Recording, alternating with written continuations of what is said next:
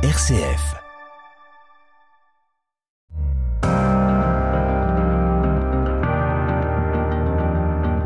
RCF, les racines du présent.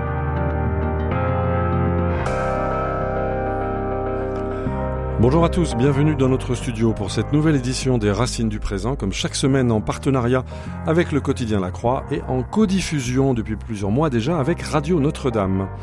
L'Antiquité a été encore et toujours, elle a beaucoup à nous dire, d'hier à aujourd'hui.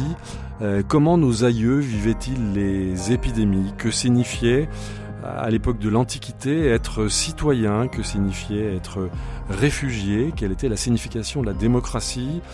Euh, Rappelons-nous que sous l'Antiquité, la bande de Gaza, aujourd'hui sinistrement d'actualité, était un lieu très important. Alors voilà, ainsi vont les échos sans fin d'un monde à l'autre et nous allons les parcourir nous parcourir ces échos en compagnie de nos deux invités.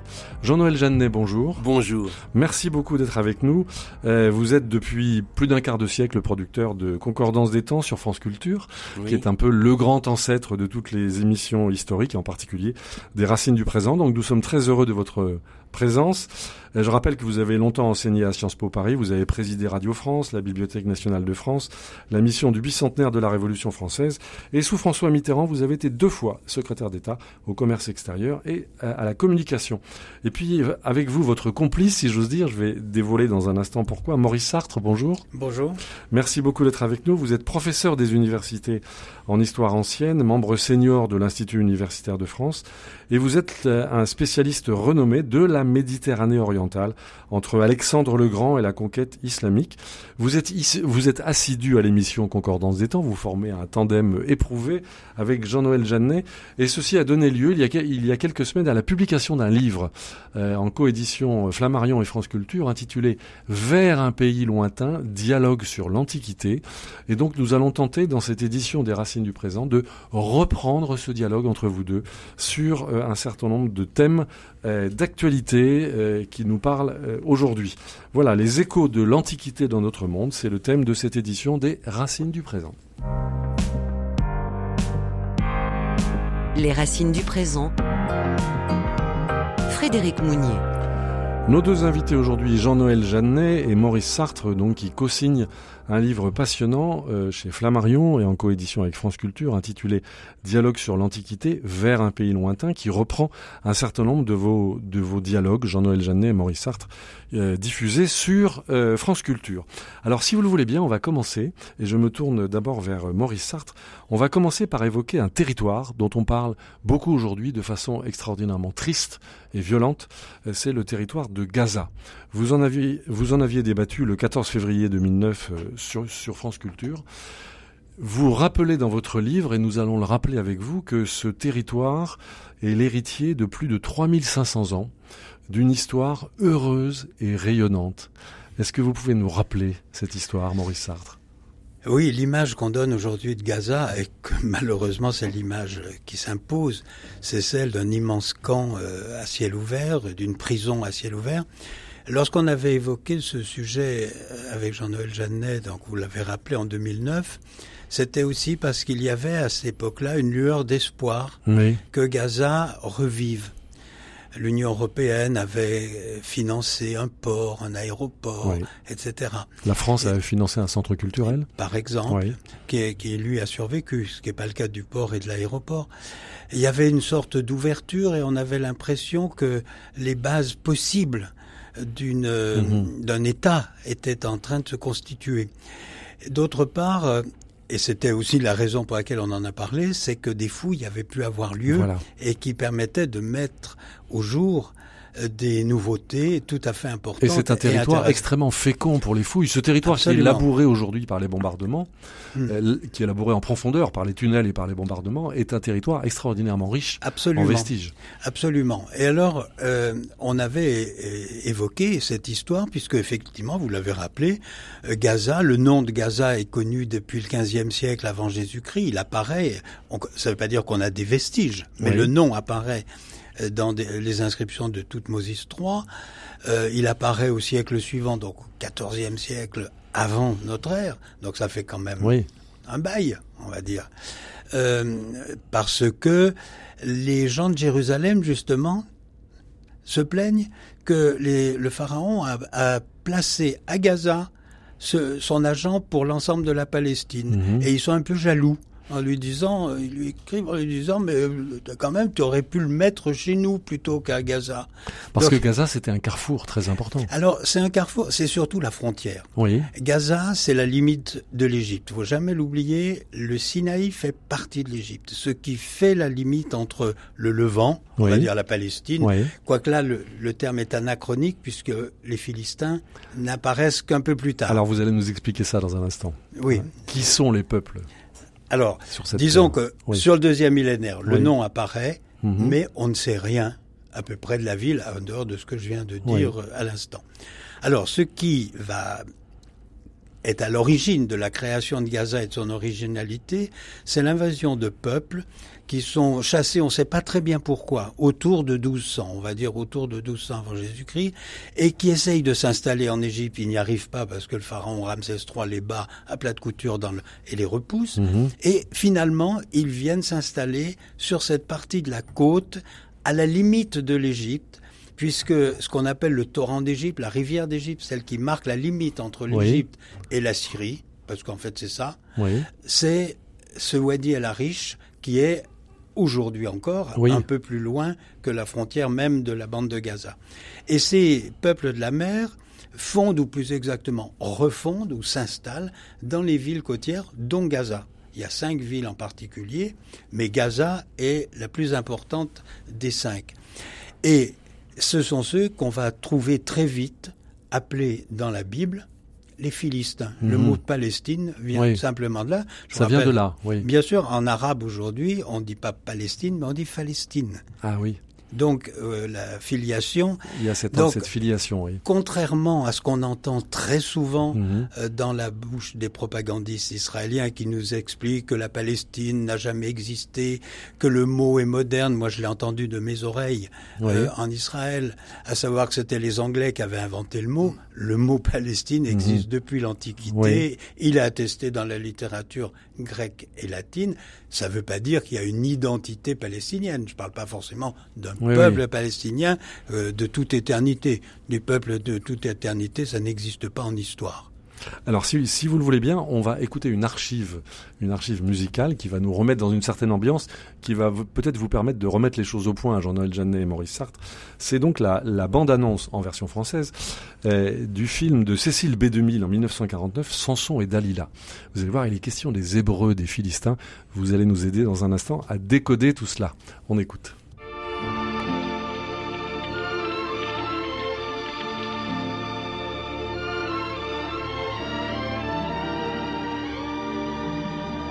Un sur trois, c'est la dîme du Saint-Anne. Sur trois, ce sera la ruine. Nous ne pouvons payer. Vous paierez jusqu'à ce que vous livriez Samson lié comme ceci. Jamais tu ne m'échapperas, Samson. J'ai poussé Astur à obtenir de ses madars le secret de l'énigme. J'ai menti pour que tu ne puisses pas l'épouser. Je tuerai pour te garder. Samson est là pour nous défendre. Il t'a appelé vipère. Il en sentira bientôt la morsure. Puissance de Dieu anime le bras de Samson. Et un jour, vous l'éprouverez.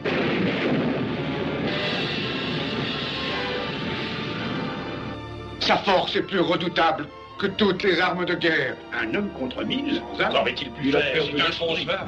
Nos armées, qui chassèrent les Hittites, qui dispersèrent les Amorites comme feuilles mortes, qui franchirent la terre de Canaan pour porter nos conquêtes aux confins de la terre, battues avec une mâchoire d'âne.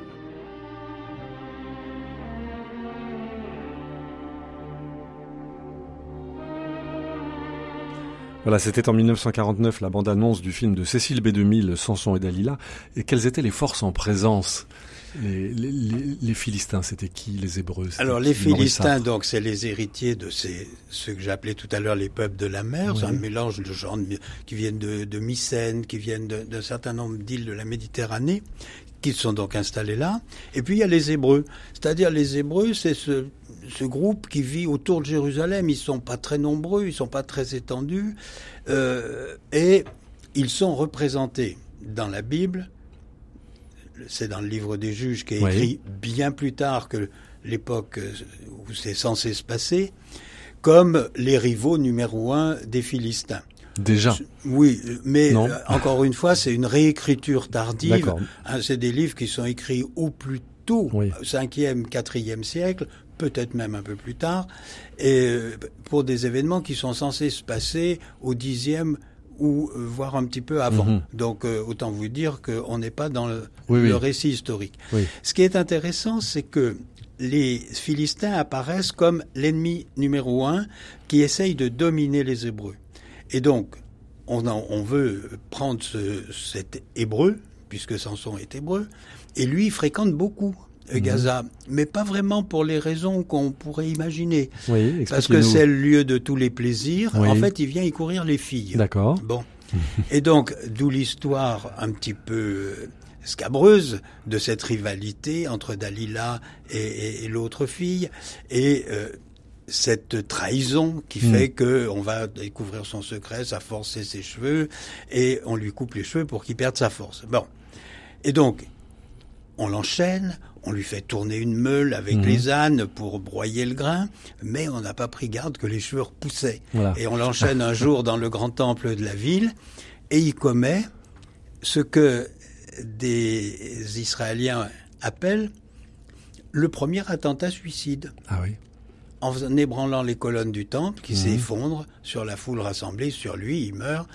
Euh, le parallèle mhm. avec euh, les commandos palestiniens est, est, apparu évidemment à un certain nombre d'Israéliens qui ont dit on célèbre nous comme un héros quelqu'un qui est le premier à faire ce mhm. que font aujourd'hui les Palestiniens euh, ou ce qu'ont fait les Palestiniens euh, pour lutter contre l'occupant. Je note dans, dans votre dialogue, Jean-Noël euh, Jeannet, Maurice Sartre, vers un pays lointain, donc chez Flammarion et France Culture, vous nous expliquez que à Gaza, du 10e au début du, du 6e siècle, on résiste à la conquête des Hébreux. Oui, parce que alors pourquoi on parle hébreu? Il faut être clair. on parle, on emploie le terme hébreu euh, pour le peuple qui occupe la Palestine et qui, le, qui, qui, conquiert peu à peu, qui élargit son espace autour de Jérusalem. Mhm. Pourquoi on les distingue des juifs? Tout simplement parce que juif, c'est une notion religieuse et on réserve le mot pour l'époque où ce peuple devient monothéiste. À cette époque-là, on est sûr que les Hébreux ne sont pas monothéistes. Ils ne sont pas encore monothéistes. Ils ne sont pas encore monothéistes. Le monothéisme mhm. s'affirme vraiment à la fin du 7e siècle avec le Deutéronome, qui, qui semble-t-il est euh, proclamé ou publié en 622. Mhm. Donc, mais c'est surtout après le retour d'exil à Babylone que le monothéisme est vraiment ancré, parce que le monothéisme, c'est ce qui a sauvegardé, en quelque sorte, l'originalité du peuple pendant l'exil. Donc, la différence, c'est le même peuple. Simplement, les historiens ont pris l'habitude de dire hébreu avant l'exil, juif à partir de l'exil et après. Jean-Noël Jeannet, vous portez quel regard sur cette très très longue histoire de Gaza? Un regard passionnément curieux. Oui. Je vous remercie de faire rebond par rapport à notre émission. mon plaisir euh, est renouvelé à écouter Maurice. Je me faisais l'illusion, je me faisais la réflexion plutôt, qu'il euh, démontrait dans son propos que la différence des temporalités est essentielle pour enrichir euh, notre dialogue. Il nous a conduit très loin en arrière. Nous avons euh, entendu un péplum qui remonte euh, au mi-temps du, du, du, 20e, siècle. Confidentiellement, il existe très peu d'archives radiophoniques de cette époque et comme vous, nous avons fait fond beaucoup sur les péplums. Ben oui. Apparemment, ça pourrait paraître dérisoire, mais ça ne l'est pas. Et puis c'est pas désagréable. D'abord, et puis ça permet de réfléchir aussi à ce qui est une sorte de, connaissance commune de ces, de ces de, ces questions à un moment donné. Et puis la temporalité, euh, elle continue d'être intéressante pour la période la plus, la, plus proche de nous, puisque cette émission, en effet, nous l'avions faite euh, il y a 15 ans, mhm. et qu'on regardait à ce moment-là Gaza de façon toute différente. On pouvait même rêver au retour de cette prospérité que Maurice Sard vient, d'évoquer. Aujourd'hui, mhm. nous voyons le drame dont il s'agit. Donc il y a le très très court terme des, mois et des semaines cruelles que nous vivons. Il y a la décennie il y a la longue durée euh, du, du 19e siècle, et puis il y a les rebonds qui sont votre euh, dans voilà. vous faites friandise ici comme nous le faisons nous-mêmes. Exactement. Que vous voulez bien dire que vous êtes. Nous sommes les grands-parents, disiez-vous, de votre émission. Les oui, absolument. Quel nous honneur sommes, pour quel nous honneur sommes des, héritiers modestes. Donc vous voyez, cette affaire de Gaza permet de réfléchir beaucoup à ces à ces rebonds de l'histoire qui, qui, sont à la base de, de, de vos réflexions et, et, des nôtres. Non pas du tout pour dire que quoi que ce soit se répète à l'identique. Non. C'est important de le marquer parce que l'histoire a Il ne faut pas succomber à cette tentation. L'histoire a beaucoup plus d'imagination qu'en réalité ce qu'on peut étudier. Les, les, formules du genre tout commence en, en tragédie et finit en comédie, c'est absurde, ça n'a aucun sens. L'histoire se répète toujours, non, elle ne se répète pas. Mais il y a toute une série de, de, de, de morceaux, de séquences, de, de moments, d'enchaînements, d'épisodes qui font effectivement euh, rebond et qui font écho. Et c'est bien ça qui fait notre, notre curiosité. Et, qui nourrissent notre réflexion. Oui, et, c'est pour ça que nous avons fait ce livre, Maurice et moi, parce que nous sommes persuadés, comme l'était Marguerite Yourcenar, c'est dans mon, c'est dans mon, Votre introduction. Mon, introduction. Et nous l'avons repris en tête de ce, de ce, de ce livre, le, le, le coup d'œil sur l'histoire, le recul vers une période passée, ou comme aurait dit Racine, je ne sais pas où d'ailleurs Racine l'a dit, mais enfin peu importe, vers un pays éloigné. D'ailleurs, nous avons perdu aussi même l'archive de Marguerite Yourcenar, ça donne un halo de, de, de rêves mm -hmm. supplémentaires. Un pays éloigné vous donne des perspectives sur votre époque et vous permet d'y penser davantage. Voilà. Alors on poursuit sur, sur Gaza, Maurice Sartre. Euh, vous nous expliquez dans votre livre, donc dont je rappelle le titre, Vers un pays lointain, dialogue sur l'Antiquité chez Flammarion et, France Culture, vous nous expliquez que Gaza a été babylonienne, puis perse, elle a été la dernière citadelle perse sur le chemin de l'Égypte, puis grecque, et vous nous rappelez que Alexandre a fait creuser des tunnels déjà à Gaza. Et oui, euh, il y a comme ça des rebonds ouais, euh, qui, qui, sont étonnants. Alors, pas pour les mêmes raisons oui. que les, les Gazaouis aujourd'hui. Euh, lui, c'est pour faire s'effondrer les remparts de Gaza. Ah, oui. Il ne peut pas laisser derrière lui une garnison perse importante, et c'est la dernière qui reste après le siège de Tyr. Il veut rentrer en Égypte, et donc nous, nous il, sommes à quelle époque Là, on est en 330, à la fin ouais. 333. On est dans le courant 332 mm -hmm. exactement, puisque d'abord il y a le siège de Tyr au printemps, et à l'automne 332, donc le siège de Gaza, qui dure deux trois mois. Et donc il creuse des tunnels parce que le sol de Gaza, et ça donne une occasion d'en parler, c'est oui. un sol meuble, oui, riche, déjà. peu caillouteux, oui. il y a mêlé de sable. Alors bien sûr, il faut irriguer, il faut de l'eau parce que il y pleut, bien entendu. On est sur la côte, mais c'est quand même en zone semi-aride. Donc euh, Alexandre fait creuser et euh, il détruit en grande partie la ville on détruit jamais complètement une ville, c'est bien connu. Quoique là, on est quand même bien parti, semble-t-il. Oui, là, euh, mais Alexandre n'avait pas tout à fait oui, les moyens, les mêmes moyens de voilà, M. Netanyahu. C'était pas la deuxième armée du monde, oui. Voilà. et euh, il a surtout exterminé les gens de Gaza, et donc Gaza a été repeuplé un peu plus tard avec des colons grecs, probablement oui. une partie aussi de la population.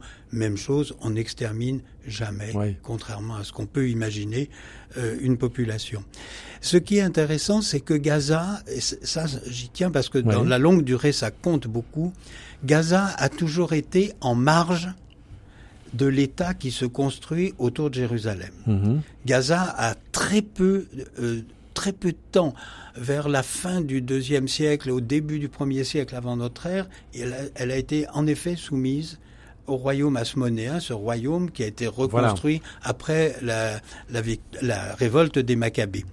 Mais c'est très peu de temps, c'est quelques dizaines mmh. d'années, deux, trois dizaines d'années. Et les habitants ont fui parce qu'ils ne les... voulaient pas devenir juifs. Exactement. Et que c'est fascinant. Les, les Asmonéens, ouais. ont, au fur et à mesure qu'ils faisaient ouais. la conquête de cités grecques de la région, c'est vrai à Gaza, comme c'est vrai en Transjordanie et dans le sud de la Syrie, euh, ont donné le choix aux habitants ou vous devenez juif. Ah oui ou vous exilez. Et on a comme ça des mouvements d'exil. C'est totalement contemporain. Comme, vous dites. Ce choix tragique. Euh, c'est un choix tragique. Ouais. -hmm. Mais là, euh, donc Gaza a toujours été en marge. Donc quand on parle de la bande de Gaza, c'est vrai qu'elle existe aujourd'hui parce que c'est cette création très art qui, oui. qui donne l'impression d'être très artificielle, euh, dont, vous voyez, comme l'Égypte ne l'a jamais annexée, avant la guerre de 67, par exemple, -hmm. à la différence de le, la Cisjordanie que Absolument. la Jordanie avait, oui. avait annexée. Elle est restée autonome parce qu'elle est une entité en soi. Et ça, c'est vrai dans la très très longue durée. Je peux prendre, et ça sera le dernier exemple, oui. lorsque les, les Romains arrivent, ils créent une province de Syrie, et dans cette province de Syrie, ils mettent les cités grecques de la région y compris Gaza. Alors que la province, elle est dans le nord de la Syrie, oui. en, essentiellement. Gaza n'a aucun point de contact géographique avec le ça. reste de Déjà, la province. Déjà, c'est un territoire parce, singulier. Parce que c'est un territoire singulier. Oui. singulier qu'à moitié, puisque c'est une mhm. cité grecque comme d'autres cités, comme Antioche, comme Apamée, comme Séleucie, tout ce qu'on voudra, mais elle est déjà à part. Et en tout cas, elle forme un noyau d'hellénisme. Déjà, avant même la conquête d'Alexandre, ça a été le grand centre de rediffusion des céramiques grecques. Eh c'est à Gaza qu'on bat des, des chouettes sur le modèle des chouettes d'Athènes, la monnaie d'Athènes, parce que c'est la, c'est le dollar de l'époque, j'allais dire. Là, je promets un anachronisme. Disons la monnaie commune, allez. C'est la monnaie qui dans laquelle les gens ont confiance. Donc on mhm. fait des fausses, D'accord. enfin qui sont des vraies puisque c'est l'emploi d'argent que ça compte, mais elles sont frappées à Gaza. Mhm. on, a des chouettes comme ça euh, Donc on voit cette histoire qui est à la fois riche de violence, de tension, de friction entre les et peuples, de culture. et de culture. Il faudrait pas oublier, très dense aussi. Voilà, dans l'Antiquité tardive, comme c'est une très longue histoire, on pourrait faire toute l'émission là-dessus, pratiquement. Non, non, on a aussi d'autres choses à dire. On a d'autres thèmes à, traiter, mais il faut voir qu'à la fin de l'Antiquité, il y a une école de rhétorique à, à Gaza où on pratique un atticisme, c'est-à-dire une langue grecque d'une pureté ah sans égale, très connue. Euh, il y a des concours d'éloquence. C'est une ville extrêmement vivante. Et puis, il y a quand même dans cette ville une petite communauté juive. Oui. Et qui a une synagogue. Et dans cette synagogue qu'on a retrouvée, au 5e siècle, on représente le roi David. Et mhm. on le représente comment? Comme Orphée, en train de jouer de la lyre, entouré des ah animaux. Quelle histoire Donc, vous voyez, ce mélange des cultures. C'est une grande ville de culture. une grande ville d'histoire. Il me semble qu'on leur a montré euh, justement, mais c'est un centre culturel majeur. Un centre culturel. Et alors, euh, si on se rapproche de la période contemporaine, Jean-Noël Jeannet, on peut se rappeler que Napoléon Bonaparte est passé par Gaza. Oui, oui bien Pendant la campagne d'Égypte. C'est encore une autre temporalité. Mais oui. De fait, oui. Mais voilà. vous venez de me faire revivre un moment précieux de, de, dialogue avec, avec Maurice Sartre. Et vous comprenez, je crois, pourquoi mhm. ce bonheur-là, il était réitéré chaque fois que nous nous retrouvions voilà. ces 18 émissions. Il y a tant de choses à dire. J'ai toujours beaucoup appris, mais j'ai joué un peu le rôle d'accoucheur. Oui, oui. C'est mon côté Socrate, ou en tout cas le côté mère de Socrate. On peut dire ça, Maurice? Oui. La maïotique. Voilà, c'est ça. Oui, oui, tout à fait. Il y a tant de choses à dire. Alors nous allons poursuivre cette, cette discussion. Les racines du présent une émission de RCF en codiffusion avec Radio Notre-Dame. Au micro Frédéric Mounier, nous sommes aujourd'hui en compagnie de nos deux invités, Jean-Noël Jeannet, producteur de Concordance des temps sur France Culture, et puis son complice, euh, Maurice Sartre. Maurice Sartre, professeur des universités en histoire ancienne, spécialiste de la Méditerranée orientale entre Alexandre le Grand et la conquête islamique. Vous êtes assidu à Concordance des temps, et donc vous co-signez l'un et l'autre, Jean-Noël Jeannet et Maurice Sartre, un livre de dialogue passionnant intitulé Vers un pays lointain, dialogue sur l'Antiquité. C'est publié chez Flammarion et en coédition avec France Culture. Et donc nous rééditons ce dialogue en mode radiophonique dans cette édition de euh, des Racines du présent. Alors nous avons parlé de, de Gaza, ce, ce territoire singulier, ce territoire très dense en histoire, en culture et puis aussi en violence depuis les siècles des siècles. Nous allons évoquer maintenant un autre point qui, est traité dans ce livre, c'est la question des épidémies. Les épidémies sont des, invariants de l'histoire humaine. Nous l'avions oublié, nous les avons retrouvés euh, récemment. Alors, je voudrais commencer par une petite euh, archive sonore euh, qui date de 1935 pour nous rappeler ce qu'on pouvait dire du choléra ce sont des paroles d'Aristide Bruand et c'est chanté par euh, Stello. Si vous permettez, allez-y, j'en que, que c'est un enregistrement de 1935, mais, que, c'est une chanson Bruand est bien antérieure, oui. chanson de la fin du, du 19e siècle, au moment où déjà il y a eu une menace de, choléra dans les années 1880, une présence du choléra. Oui, sachant que le, dernier choléra en France, c'était dans les années 1830 à peu près à Paris. Non, non, il est arrivé de nouveau à la fin des années 1880. Ah oui. Ça, je m'approche du contemporain dont je suis moins ignorant Parfait. que pour ce qui est de l'Antiquité. Merci de cette précision. On écoute.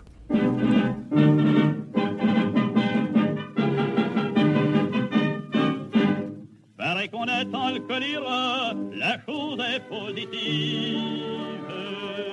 On ne sait pas quand il arrivera, mais on sait qu'il arrive. La choléra, la choléra, la choléra qui arrive, de l'une à l'autre arrive, tout le monde en crèvera. La choléra, la choléra, la choléra qui arrive, de l'une à l'autre arrive, tout le monde en crèvera. Les pharmaciens vont répétant, il vient, la chose est sûre. Achetez-nous du désinfectant, d'ici une fête éclorure. L'alcoolera, l'alcoolera, l'alcoolera qui arrive, de l'une à l'autre arrive, tout le monde en crèvera. L'alcoolera, l'alcoolera, l'alcoolera qui arrive, de l'une à l'autre arrive, tout le monde en crèvera. On rassemble les capitaux pour fabriquer des bières. On vendra des cercueils en gros à la porte des cimetières.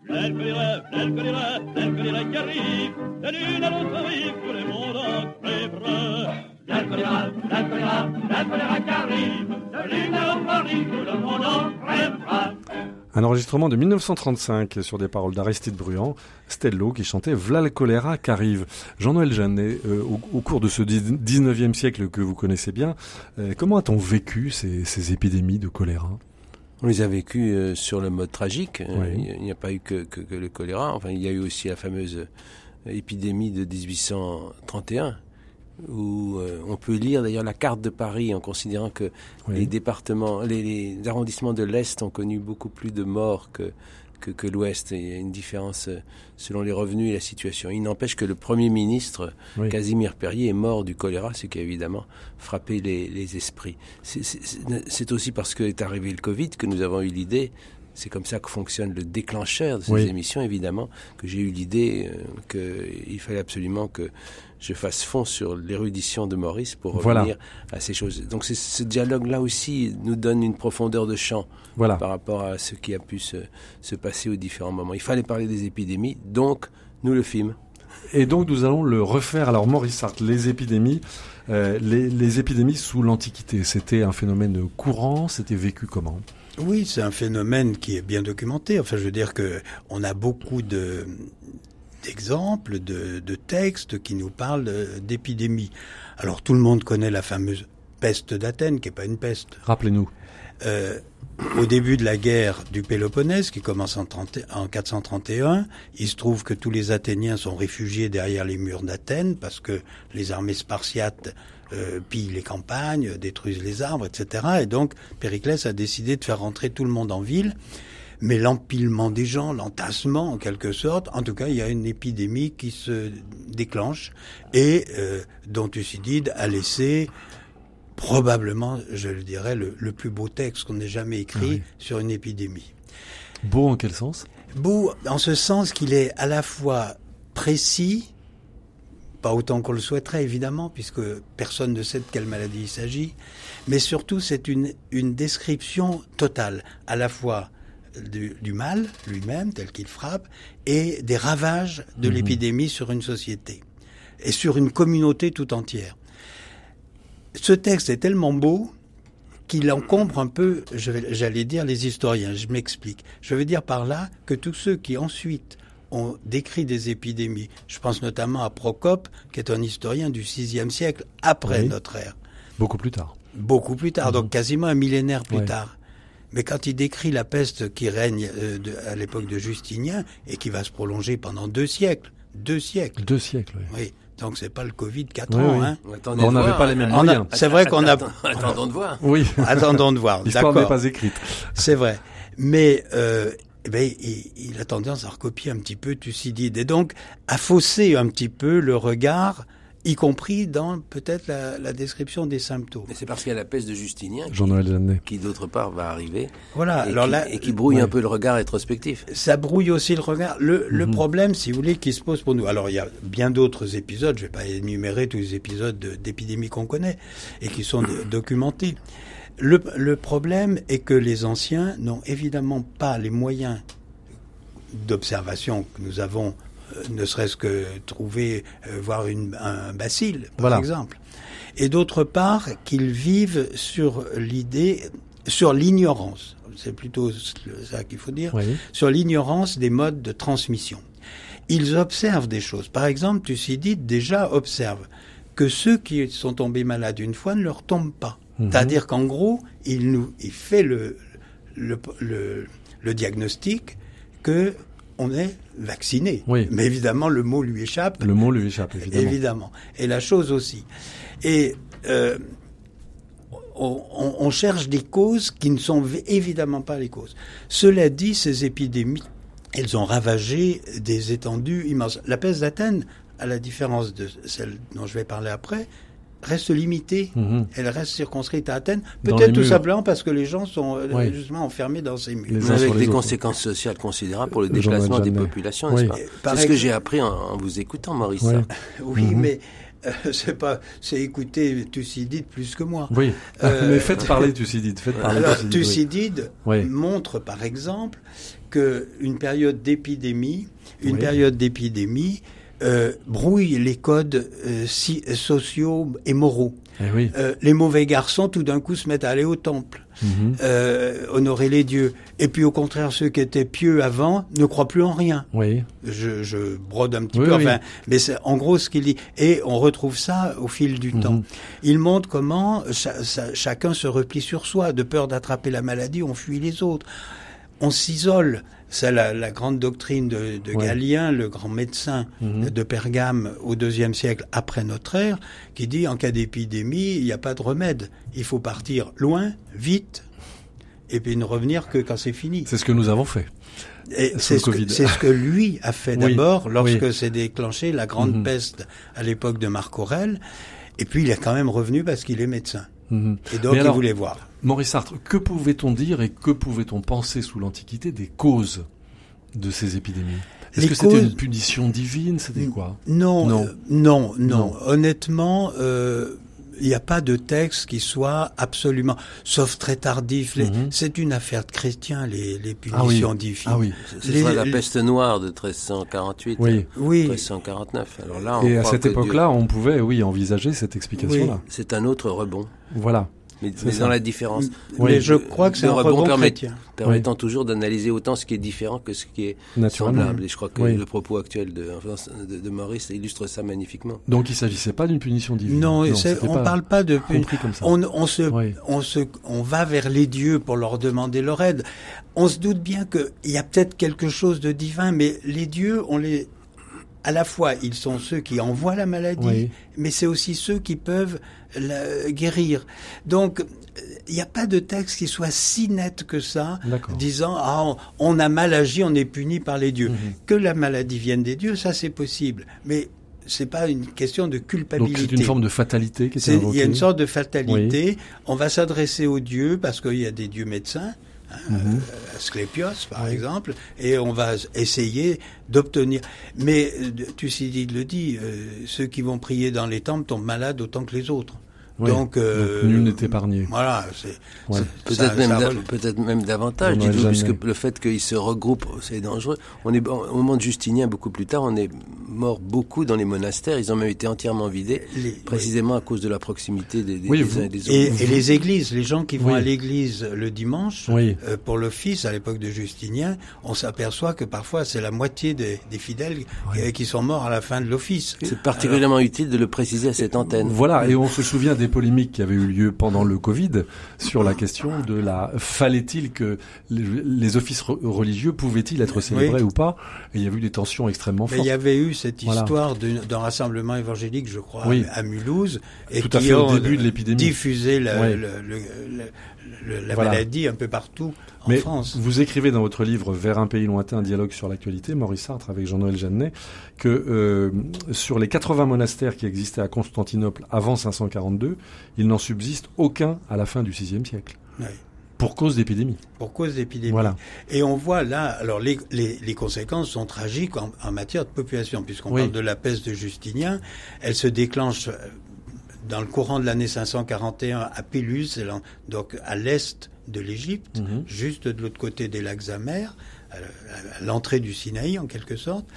Et on sait que dès le printemps de 542, elle a déjà gagné la Transjordanie, le, sud de la Syrie, puisqu'il se trouve qu'on a une inscription mhm. dans une région que je connais bien, puisque c'est là où je travaille, le sud de la Syrie, où l'évêque est mort en 542. Et il est mort, on nous dit expressément dans son épitaphe, du bubon envoyé par Dieu. Mhm.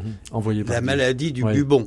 Donc, on sait que c'est la peste euh, bubonique, euh, justinienne, c'est tout à fait ça ce qu'on observe, c'est que la première vague est très violente, très forte. Moi, j'avais observé que dans cette région-là, on ne construit plus rien pendant un demi-siècle. Ah oui, pendant un demi-siècle. Pendant un demi-siècle. Parce qu'on n'a plus besoin de construire, puisque les familles ne s'accroissent pas. Hmm. Euh, les églises, elles sont assez grandes pour les fidèles. Pratiquement pendant un demi-siècle, on, hmm. construit plus. C'est une dévastation. C'est une vraie dévastation. Euh, on estime que le nombre de morts oscille entre 40 et 50 pour l'ensemble du bassin méditerranéen.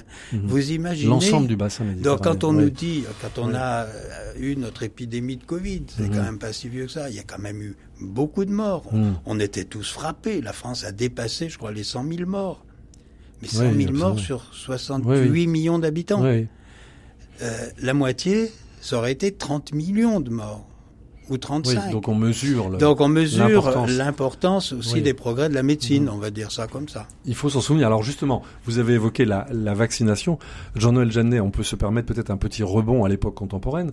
La vaccination qu'on appelait autrefois l'inoculation, la famille, royale, la famille royale en France au XVIIIe siècle a été parmi les premiers promoteurs de cette euh, de, cette, de ce prélude à la vaccination. Il s'agissait de lutter contre la variole Oui, en, effet, à tout risque, euh, ça a été très discuté, évidemment, parce qu'on se demandait si ça n'allait pas en fait inoculer la maladie elle-même. Voilà. Ça a été l'invention de Jenner et d'un certain nombre d'esprits extrêmement mhm. affinés, et en même temps qui avaient du tempérament, parce qu'ils ont pris un risque. Mais oui. Si, vacciner une personne royale et si elle meurt après, euh, c'est assez dangereux pour soi-même. Mais il a fallu du temps ensuite pour que la pratique fasse son chemin. Oui, bien sûr. Et encore n'a-t-elle pas, si je comprends bien, conquis tous les esprits Voilà, encore aujourd'hui, nous avons des personnes qui se disent anti-vax. Voilà. Je ne sais pas s'il y en avait à l'époque de, de Thucydide. Est-ce qu'il y en avait, Maurice Sartre bah, Non, il n'y avait pas de vaccin. Il n'y a pas de vaccin, donc. vous, voyez que tout n'est pas, tout, ne se répète pas toujours. Il y a toujours du nouveau. voilà. Exactement. Les racines du présent. Frédéric Mounier. Les racines du présent aujourd'hui en compagnie de nos deux invités, historiens Jean-Noël Jeannonnet et Maurice Sartre, qui co-signent chez Flammarion en coédition avec France Culture un livre de dialogue passionnant intitulé Vers un pays lointain, dialogue sur l'Antiquité, qui reprennent euh, des dialogues qui ont eu lieu il y a déjà 15, 20 ans, euh, au cours de l'émission Concordance des temps, dont euh, Jean-Noël Jeannet est le grand artisan, et nous sommes très heureux de l'avoir à ce micro ici. Bonheur partagé, je vous assure. Merci beaucoup. Alors, il y a un certain nombre de... De, de, de, notions qui sont très présentes dans votre dialogue sur l'Antiquité et qui résonnent aujourd'hui fortement. C'est les notions d'exil, de migration, de réfugiés, de statut de la citoyenneté. Euh, toutes ces questions-là étaient des questions extrêmement vives sous l'Antiquité, Maurice Sartre. Oui, c'est. Euh, on est les héritiers d'un certain nombre de notions et d'abord de mots. Oui. Euh, vous avez parlé de citoyenneté. le mot citoyen, même là, si c'est la, version latine, j'allais dire, qu'on a, qu'on a créé le mot en français. Mais euh, kiwis, c'est aussi le politesse en grec. Politique, c'est quand mhm. même un mot grec. Donc, ça ne veut pas dire pour autant que les mots recouvrent les mêmes réalités. Je crois que là, il faut être très clair. Nous sommes habitués aujourd'hui. De quoi parle-t-on Voilà. Dans un, on va parler dans un État démocratique. Je sais bien que ça constitue un une minorité de la planète euh, aujourd'hui. Fragile mais réelle. Fragile mais réelle. Et je crois que ça vaut la peine de se battre pour que ça dure et que ça s'étende. Merci de le rappeler. Mais euh, un citoyen, pour nous, c'est quelqu'un, c'est le membre d'une communauté où tous sont égaux. Hommes, femmes, selon les âges, peu importe, le métier, les revenus. C'est une notion très différente de celle qu'est la citoyenneté dans, dans les cités grecques. Mhm. On peut dire que le, mot citoyen est né en Grèce, politesse, encore une fois, et d'une part, dans une communauté comme celle d'Athènes, un, c'est une toute petite minorité. Ah oui, qui a accès à ce statut. Qui a accès à ce statut, c'est les hommes seulement, mhm. d'un certain âge, mais ça, on en est là aussi, puisque on n'est pas pleinement citoyen avant 18 ans. Athènes, c'était vers 20 ans. Ça ne change pas grand-chose. Donc, je crois que à côté de ces gens-là, il faut jamais oublier d'une part qu'il y a les femmes. Oui. Elles existent quand même. Les anciens sont parfaitement conscients que c'est la moitié de l'humanité. Ah oui, ils en sont conscients. Oui, oui, je vous rassure. Aristote le dit en, en, disant que, par exemple, à Sparte, il n'y a pas de loi sur les femmes, ce qui entraîne des désordres impossibles parce que les Spartiates se sont pas rendus compte qu'il y avait une moitié de l'humanité qui vivait sans loi. C'est pas tout à fait vrai, il exagère, mais tant pis. Je peux dire que nous avons mis un peu de temps peut-être à nous en apercevoir, parce que notre éditrice, euh, Sophie Closet, nous a dit, mais comment vous avez cet ensemble d'émissions et vous n'avez rien sur les femmes et le pouvoir? Donc nous nous sommes hâtés, étant des, des esprits très, très respectueux des, présidents mhm. d'édition, surtout quand ils nous accueillent, euh, de faire une émission particulière que nous avons ajoutée, dont vous avez maintenant la substantifique moelle. J'aime bien mettre des notes en bas de page, c'est mon Merci beaucoup, très bien. Alors donc, il y a les citoyens qui sont une petite minorité. C'est une minorité. À Athènes, ça varie entre 20 et 30 ou 40 000 au grand maximum 50 000 habitants, sur une population qui est estimée à 300 ou 400 000. D'accord. Et puis, alors il y a les femmes, je l'ai dit, et puis il y a la masse, il y a des étrangers oui. qui ont un statut très inférieur, mhm. et puis il y a les esclaves. Il faut jamais oublier qu'on vit quand même dans une société esclavagiste, oui. revendiquée comme telle, organisée comme telle, et pendant toute l'Antiquité. Alors quel est le regard porté sur les esclaves? Eh bien, il est, il est très difficile Sont-ils des êtres humains? Sont-ils des meubles? Non, alors... Comment peut-on Ils sont juridiquement des meubles. Je crois qu'il faut être très clair là-dessus. Mhm. Ils sont juridiquement des meubles, mhm. c'est-à-dire qu'ils appartiennent aux maîtres. C'est des outils euh, qui travaillent. Mais les Grecs n'ont jamais douté que les esclaves étaient des êtres humains. Ah oui. Ça, jamais. La preuve, c'est que ils peuvent collaborer avec la justice. On n'a jamais demandé à un marteau ou à un bœuf de collaborer avec la justice. La parole de l'esclave, elle est reçue en justice. Sous ah la torture, d'accord, mais elle est reçue quand même. Merci de le préciser. Et d'autre part, les Grecs savent très bien qu'on peut devenir esclave et cesser de l'être. On peut être affranchi On peut être À quelles conditions Que le maître le décide. Mhm. Mais on a affranchi, par exemple, des esclaves aussi qui s'étaient battus pour la démocratie après la, la, la révolution de 403. Donc, euh, jamais les Grecs n'ont oublié que les esclaves étaient des êtres humains. Jamais. Euh, ça peut entraîner d'ailleurs des, difficultés parce que, par exemple, on soupçonne un homme qui avait été longtemps prisonnier de guerre dans une cité lointaine, donc il y était esclave, puisque les prisonniers de guerre deviennent des esclaves quand ils ne sont pas massacrés, et il est revenu avec un accent. Donc on le soupçonne d'être étranger. Mhm. Donc il y a un procès parce que un étranger qui essaye de se faire passer pour un citoyen. Ça, ça marche pas. Ça, ça marche pas. Enfin, ça marche pas. Parfois, ça marche. Mais la preuve, c'est qu'il y a des procès. Donc c'est que ça a marché un temps au moins.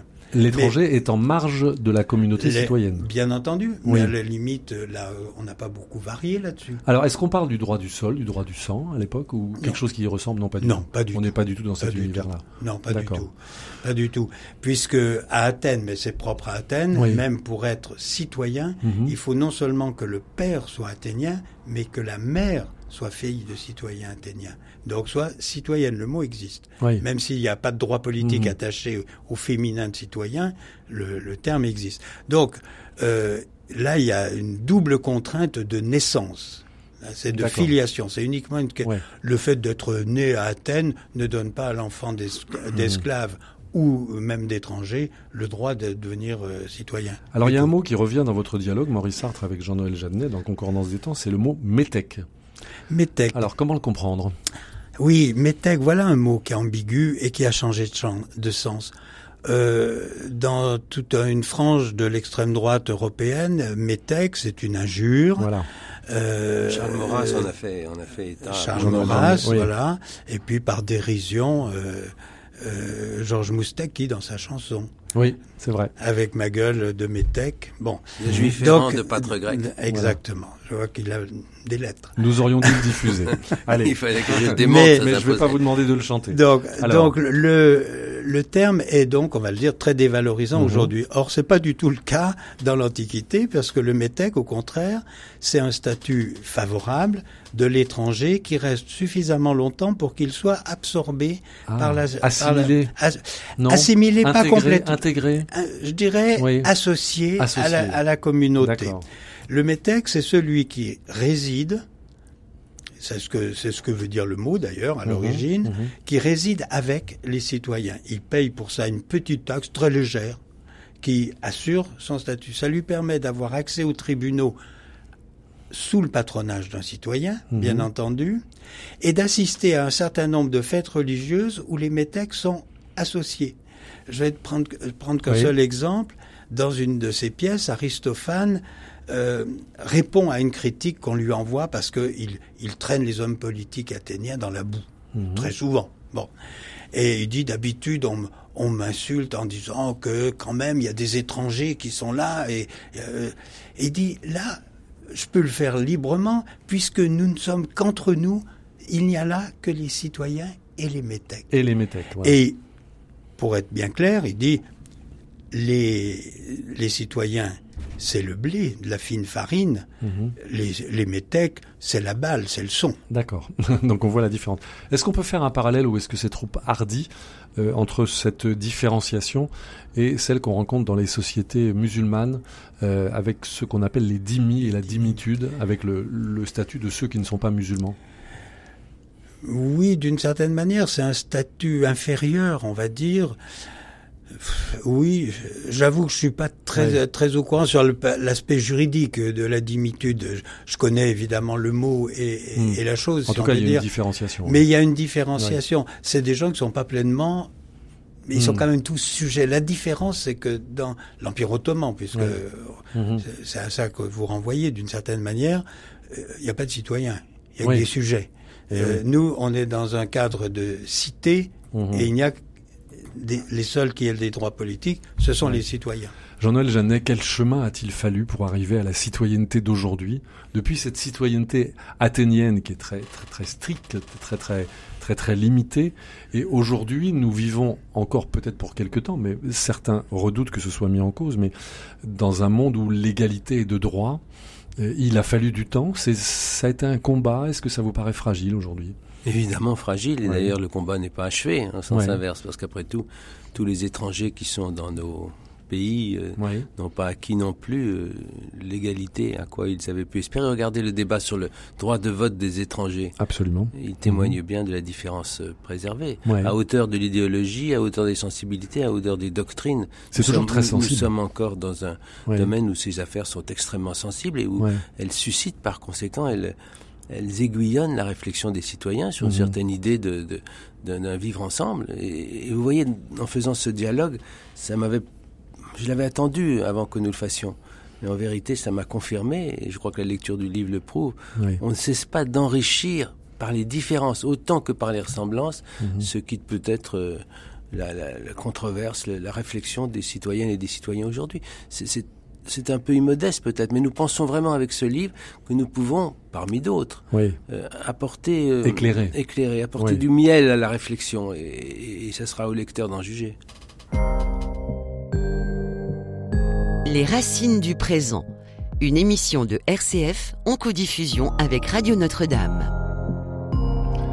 Au micro Frédéric Mounier, nous sommes aujourd'hui en compagnie de Jean-Noël Janonnet et de Maurice Sartre qui nous présentent leur euh, dialogue dans le livre Vers un pays lointain, dialogue sur l'Antiquité, dialogue qui ont eu lieu dans le cadre de l'émission Concordance des temps, euh, animée par euh, Jean-Noël Jeannet et coédité par Flammarion. Alors nous avons évoqué un certain nombre de ces échos que nous renvoie l'Antiquité. Nous, avons, nous venons d'évoquer la question de la citoyenneté. Nous, nous avons retracé l'histoire des épidémies sous l'Antiquité. Nous avons parlé du territoire de Gaza, extrêmement riche d'histoire.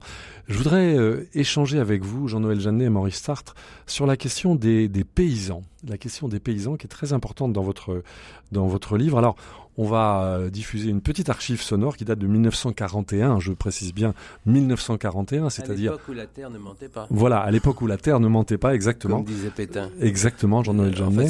Alors, on va nous, vous allez nous réexpliquer tout ça. On va écouter André Dassari, euh, qui était un, chanteur réputé à cette époque-là. Euh, cette chanson s'appelle Semons le grain de la lumière, et vous allez entendre avec moi le, le lien entre la terre et la patrie, la terre et la citoyenneté à cette époque en 1941.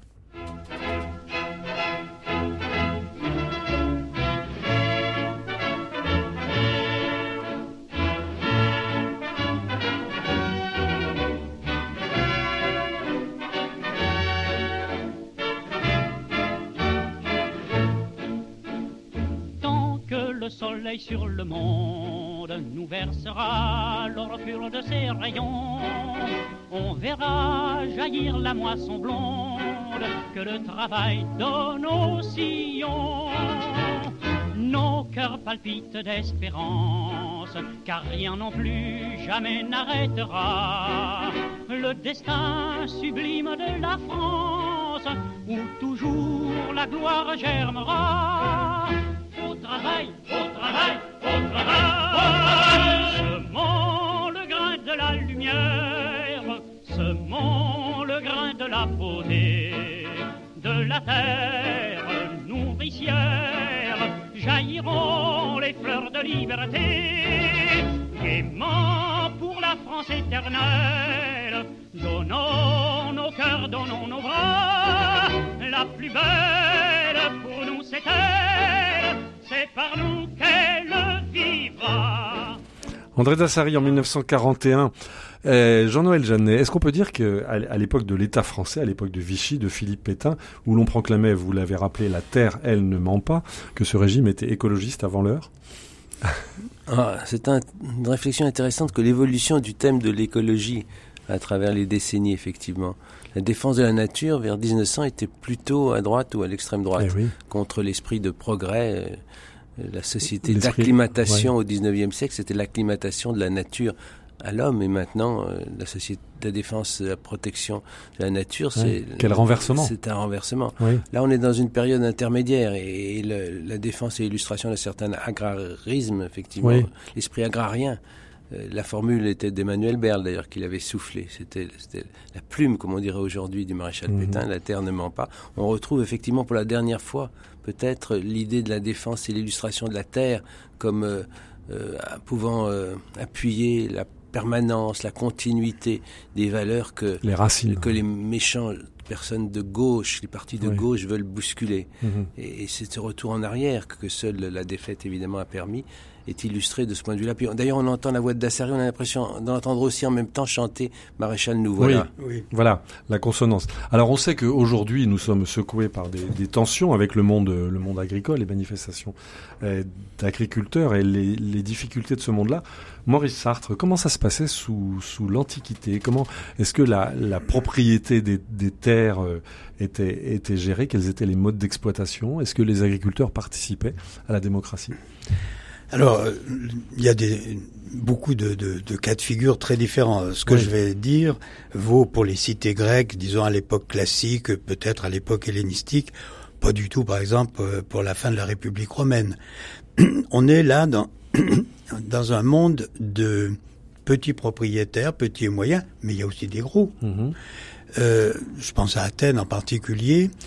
Euh, et je, première chose qu'il ne faut jamais oublier, on est dans un monde où de toute façon, 80 ou 90% de la population sont des ruraux. Mmh. Athènes est peut-être un peu une exception parce que la ville est, d'abord c'est déjà une cité géante, 2500 km carrés, vous imaginez, c'est-à-dire l'équivalent du département du Rhône, pour donner euh, l'échelle à nos, à nos auditeurs. Donc on est dans un monde euh, rural majoritairement, très majoritairement, et ça, c'est une situation qui va durer de toute façon jusqu'à la fin du XVIIIe siècle, voire le début du XIXe. Donc un monde très très. Il faut se rappeler cette pérennité. il faut que 80% des gens travaillent la terre pour nourrir les 20% qui ne la travaillent pas. Donc ça c'est une première chose. Donc il n'y a pas, j'allais dire de, il y a, il y a bien sûr la terre c'est aussi une puissance mythologique. Mm-hmm c'est la Terre, par exemple Athènes en particulier, parce que le premier Athénien est né de la Terre. Il a, il a, il a, euh, il a été géré, il était en gestation dans la Terre. Donc, euh, en quelque sorte, il n'y a pas pour autant d'affirmation euh, comme ce qu'on vient d'entendre, c'est-à-dire de, de, célébration de la Terre. Parce que dans le fond, c'est une évidence pour tout le monde. Tout le monde sait que ben, la terre nourricière, euh, elle est indispensable et qu'il faut travailler. Cela dit, il y a effectivement, pour répondre d'abord à votre première question, les paysans participent évidemment à la vie civique. Justement, à Athènes, c'est peut-être là où ils participent un peu moins, parce que le territoire est tellement grand que quand il faut venir à l'Assemblée, il faut partir euh, très très tôt. Mhm. Si vous habitez Marathon, il vous faut plusieurs heures pour venir. Il faut faire 40 km. Voilà, exactement. Mais quand il rentre, vous m'avez appris que quand, il, vous m'avez appris que quand il rentrait à cause de la peste, euh, les paysans autour d'Athènes revenaient à Athènes. Ça créait une rencontre de tempérament et de sensibilité qui n'a pas été sans, sans provoquer des troubles de toutes sortes. Absolument. Il y a déjà cette opposition néanmoins entre citadins et paysans. Absolument. L'opposition entre ruraux et artisans ou gens de, la ville. J'entends des gens, les gens de la ville, il y en a beaucoup qui sont aussi paysans. Hein. Mais mhm. entre les artisans existent. Et on le voit très bien, notamment au IVe siècle, où il y a là une exaltation mhm. chez les penseurs politiques, Platon, Aristote ou Xénophon, euh, entre le paysan qui est le citoyen vaillant parce que déjà il vit au grand air, il est allé, il a, il a la, couleur de peau qu'il faut, mhm. si j'ose dire. Oui. Et puis les artisans ben, qui sont tout maigres, qui sont dans, leurs, dans leur atelier et qui ne sont pas entraînés pour faire la guerre. Euh, un mot pour terminer, la question de l'olivier, c'est très important sous l'Antiquité c'est l'un des trois piliers, l'un des trois piliers de la, de l'agriculture méditerranéenne. Oui.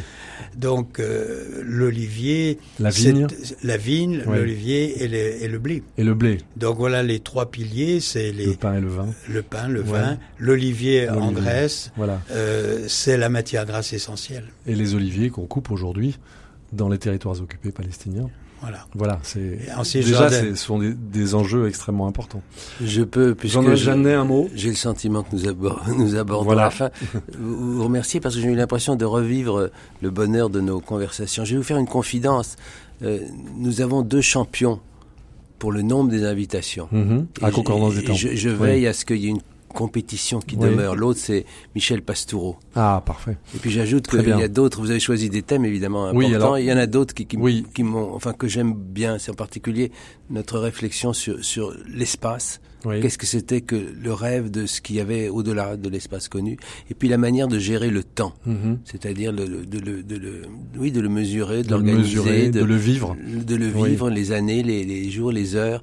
Mais, mais euh, j'ai souhaité pour finir réintroduire deux ou trois de mes de mes émissions préférées. Après tout, c'est votre faute puisque vous m'avez invité. un grand merci à vous.